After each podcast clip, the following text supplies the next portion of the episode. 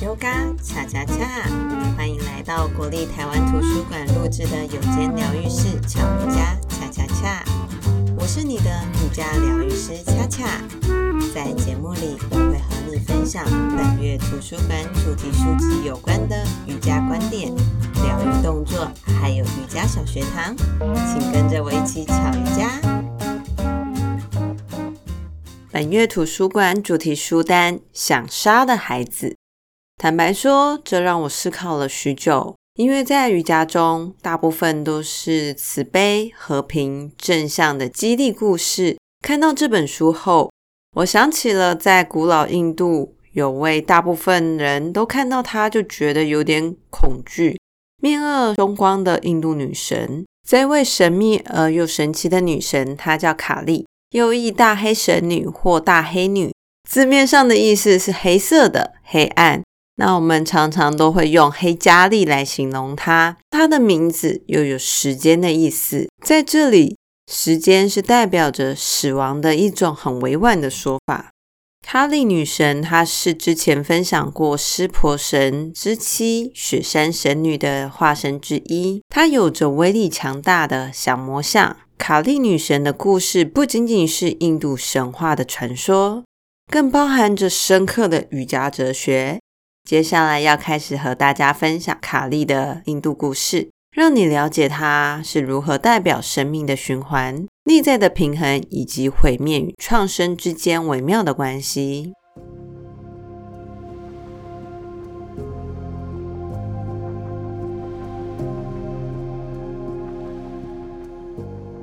卡利的故事始于一个充满神秘氛围的夜晚，在一个时间停滞的瞬间，黑暗中突然出现了一个充满力量的女神。她的皮肤黑如夜幕，双眼炯炯有神，上身赤裸披着兽皮。她紫色的嘴唇经常出现血液的流动，有着长尖獠牙，舌头像七爷八爷的舌头一样是吐出掉下来的。他的脖子上挂着长长一串的骷髅头人头，到了膝盖的位置；腰间上又系着一圈骷髅手骨，耳朵戴的是儿童的尸体，眼镜蛇是他的手镯，四只手臂分别持着武器，有的是提着被砍下来的骷髅头骨。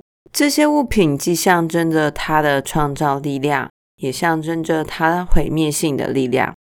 她脚下踩着是她的丈夫湿婆神，她就是卡利，这个黑色的女神从内心深处崛起，代表着时间的流逝和万物的变化。她的每个动作，每一次的呼吸，都是创造跟毁灭的节奏，也就是宇宙的心跳。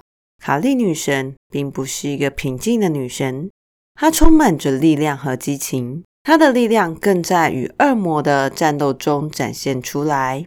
这个故事最早出现于《摩根德野往事书》。有一次，阿修罗带领着一群恶魔攻进天界，于是他们的首脑曾经获得了梵天的祝福，所以众天神根本无法抵挡。天神们束手无策，只好去请求湿婆神的协助。但此时，湿婆神正在深山中修行，众神不敢打扰他。幸而他的妻子雪山神女伸出了援手。就在这个危急时刻，雪山神女用加利女神的形象出现了。她带着愤怒的神色，手持着武器，迎接恶魔的挑战。她毫无畏惧，她用了所有的力量与勇气。他的战斗不仅仅是肉体，更是灵魂的决斗，是对恶的毁灭和对善的保护。当卡利女神的愤怒到达顶点时，她的怒眉紧闭，额头开始发黑，拥有着更强大的力量。卡利女神张开了血盆大口，把阿修罗整个吞了下去，并把他的血一滴不剩的都喝掉了。当卡利女神杀尽世间所有的妖怪，喝光他们的鲜血，仍然无法平息她的怒气。由于过度兴奋而疯狂跳起舞来，她开始双脚大力的践踏土地，令三界众生的生活都严重受到了干扰。湿婆神为了减轻众生的痛苦，为了平息爱妻的愤怒，于是就躺在卡莉的脚底下，任其践踏。当女神卡莉踩到自己的丈夫身躯时，突然间恢复了平静，胜利的欢呼响彻云霄，遍布了世界。于是众神都来纷纷向卡莉女神致敬，便献上了冠冕，封她为宇宙女神。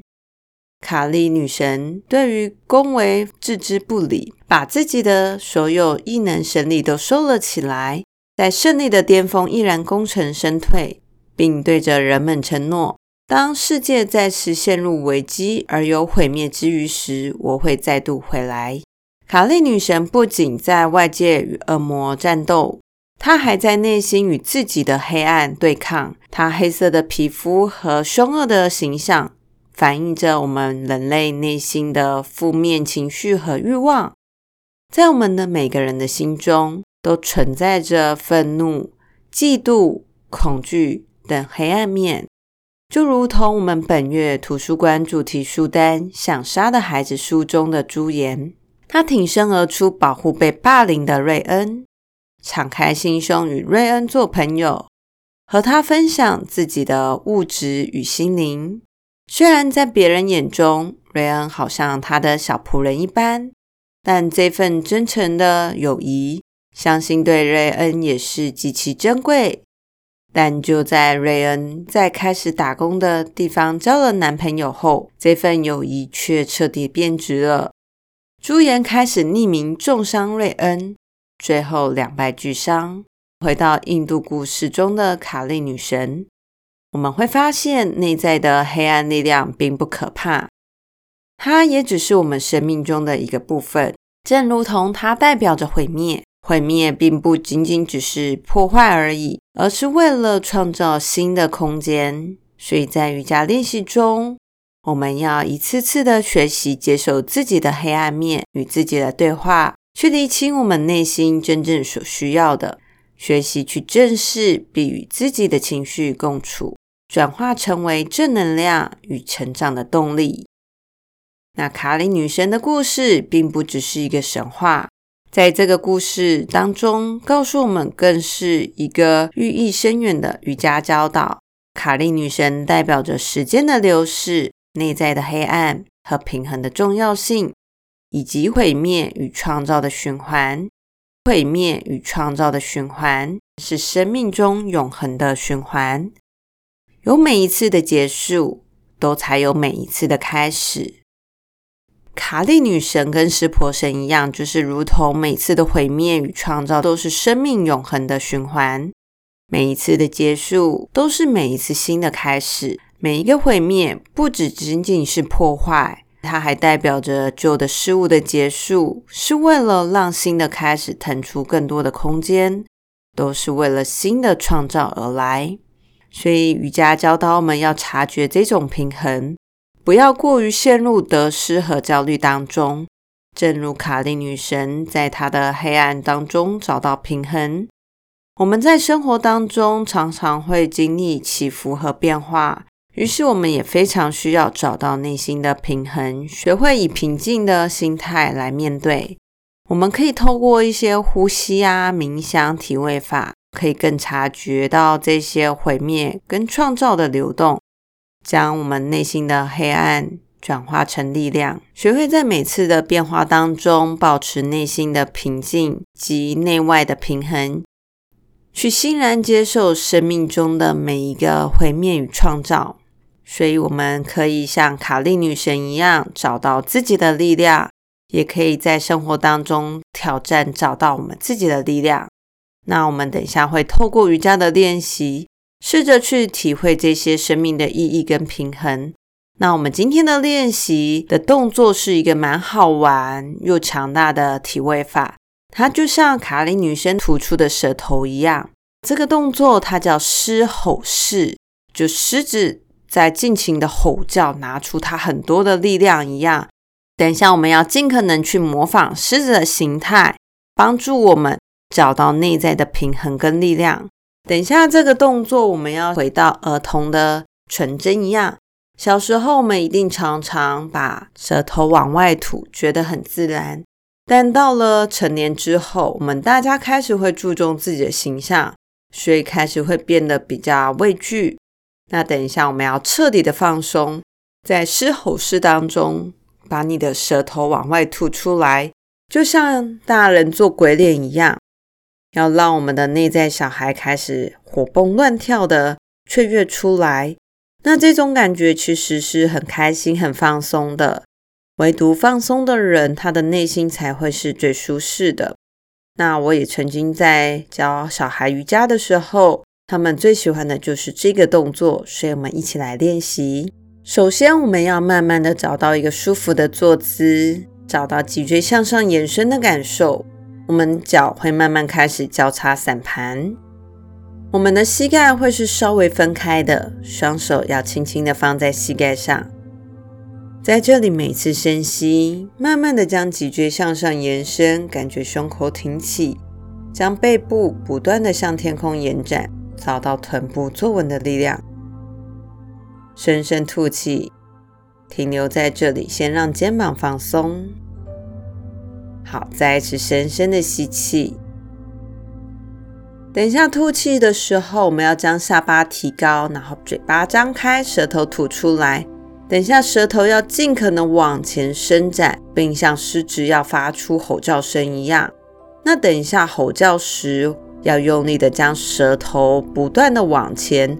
这时候等一下会收缩喉咙，感受到舌头颈部的紧绷感。等一下我们会保持在这个动作几秒钟。才会放松舌头，闭上嘴巴。好，准备好之后，一起深深的吸气，吐气时把舌头吐出来，会发出“哈”的声音。好，再一次深深的吸气，每次吐气的时候要用力“哈”，像把自己所有的压力都完全释放出来。我们会练习二十次。再一次深深的吸气，慢慢的吐气，尽可能把舌头吐出来的很多。再一次深深的吸气，气吸饱吸足，吐气时往前把舌头伸展到最多。第五次深深的吸气，吐气时会像狮子一样，不断的展现出力量。第七次深深的吸气，不断去释放、宣泄你内心的压力。第八次深深的吸气，去感受你是一个强大的狮子。第九次深深的吸气，拿出像狮子一样的自信。第十次深深的吸气。不断的去展现你的勇气。第十一次深深的吸气，不断训练我们的力量。第十二次深深的吸气，不断的将舌头再吐了出来，最多。第十三次深深的吸气，不断的去净化你的喉咙。呼吸十四，不断的透过舌头的伸展和喉咙的压缩，促进喉咙颈部的血液循环。呼吸十五，不断的将你的嘴巴的表情再张大。呼吸十六，它会去扯动到我们，活跃到我们的脸部。呼吸十七，这是一个可以让我们脸部表情保持活力跟年轻的动作。呼吸十八，非常坦然有自信的吐出你的舌头。呼吸十九，不断去释放你最后的压力。呼吸二十，你就是一只很强大、很有力量的狮子，非常的有自信。慢慢的把你的舌头放松，闭上嘴巴，把头回正，在这里试着去感受你喉咙颈部的感觉。我们的身体肌肉它是需要不断的锻炼，那我们的心灵或者是像舌头一样，这些地方都要不断的锻炼，它才会慢慢的强大。那狮子吼式。当然，就像刚刚说的一样，保有狮子它的模样。那你会发现在练习当中，不仅是颈部、脸部周遭的肌肉群，那它还有很多的象征意义。例如，它可以像刚刚说的，释放我们的情绪，释放很多累积已久、不敢宣泄的压力跟焦虑。这个姿势也是鼓励我们可以大声的表达自己。表现出自己，让自己内心承担的压力得到更多的释放，去散发出像大狮子一样非常有自信、勇气的力量。那透过了这些大吼，也可以训练我们的表达力，让我们在生活中可以更坦然、自信地表达自己所想表达的事情。它其实也是一个很好净化喉咙的功效。那狮子吼式，其实在瑜伽当中，它不只是瑜伽动作，它也是一个呼吸法。所以刚刚你在过程当中，这样它是一个很好的喉咙净化，透过舌头往前伸，促进喉咙的血液循环，对我们的喉咙是一个很健康的刺激。而我们大部分时候都是在瑜伽当中。花很多时间去伸展自己其他部位，却往往忽略到要我们去伸展自己的脸部肌肉跟放松脸部肌肉。所以狮子吼这个呼吸，它可以帮助我们延展整个肌肉、下巴、喉咙。那我们在动作当中，脸部肌肉群有在做运动，除了可以有助于活跃我们的脸部表情，同时因为这样不断的刺激，它可以让我们的脸部表情。看起来更愉悦、更年轻、更有活力。那像我们最近啊，听到很多同学有时候还是会有一些流感或者是感冒，那它是一个很好的预防方式。透过这个动作，可以活化、刺激我们扁桃腺，增强我们的免疫力。我们颈部这里有很多的淋巴结，它还可以去防止我们的口腔发炎。那像刚刚练习，要练习大概二十次左右。才对于我们整个呼吸道有疗效的功用，所以做这个动作可以舒缓我们整个口腔、喉咙、鼻子、脸部跟耳朵许多不平衡的压力。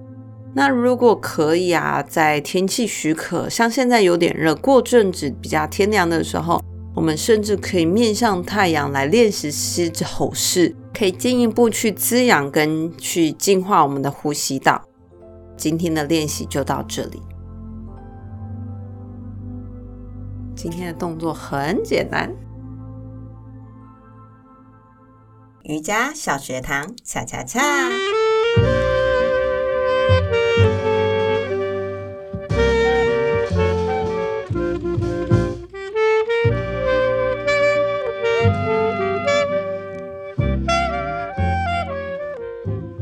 是在脉轮来讲啊，狮子吼是不是会练到喉轮？很适合像常常说话的人来练习，像是老师这样的职业啊。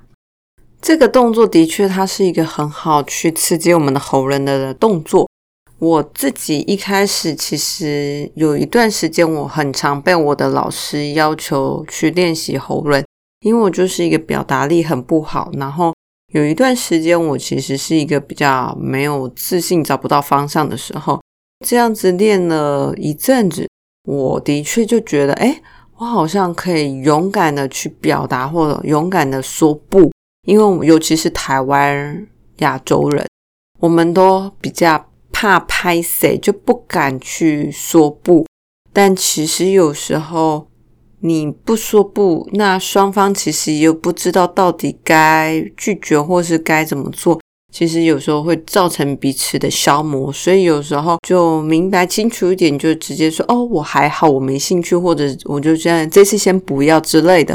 其实并不会影响到太多。我觉得是一个对日常我们表达，或者是对于像我们这种讲话工作者，是一个很棒的练习。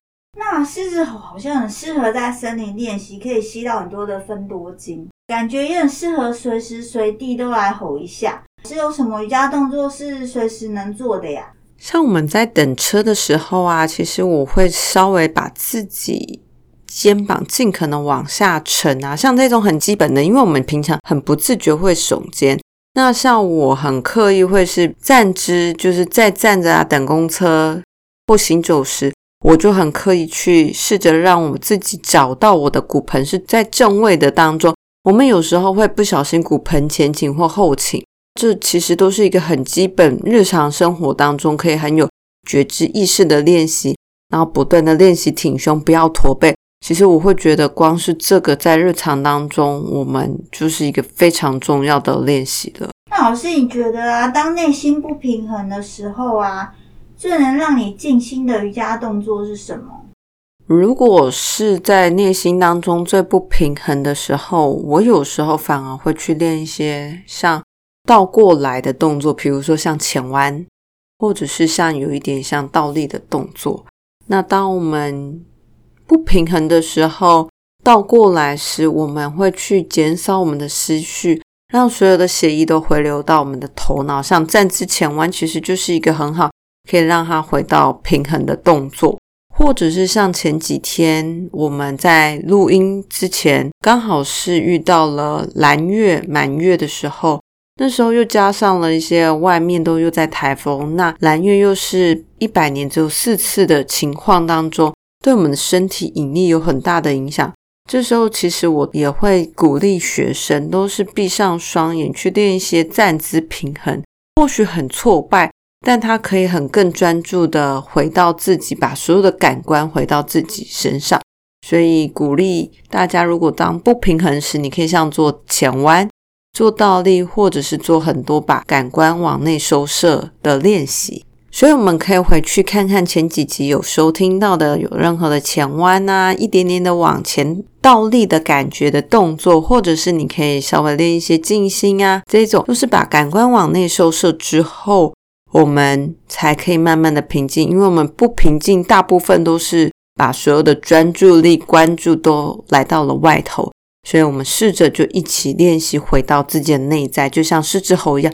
你在吼的时候，你应该只能专注在自己的舌头有没有吐出来，有没有发出声音，有没有呼吸。你应该当时是没办法有更多的意识去关注别人。如果你有关注别人，你刚刚的吼一定也是没有声音的。所以，我们试着把练习都回到内在。我发现呢、啊，其实好像你就是把重心放在自己的身上。对外界啊，对你的一些干扰，你就比较不会去在乎。对，像我最近在练习写字嘛，嗯，我就觉得，哎，时间怎么过那么快？然后就是刚刚有很多烦恼的事情，哎，就消失了。所以其实这就是让很多我们现在提到的正念啊，或当下，其实就是这个样子。嗯，你就很专注在做一件事情，这样子你就不会太过于去在乎别人的想法，别人怎么样。有什么？那你就会觉得，哎，自己还蛮幸运的，可以好好呼吸，可以好好吃饭。其实自己可以游泳，还蛮多东西的。没错，没错。所以，我们啊，每天都爱自己一点，不要太在乎别人的想法，好不好啊？那我们今天的巧瑜伽恰恰恰就到这喽，我们下次再见，Namaste。感谢你在百忙当中还愿意花时间来收听并陪伴自己练习，别忘了帮我们评分并分享给身边的朋友，让大家可以在生活当中寻求一些内心平静的时刻。也欢迎你将你的心得分享给我们，我们下次见，Namaste。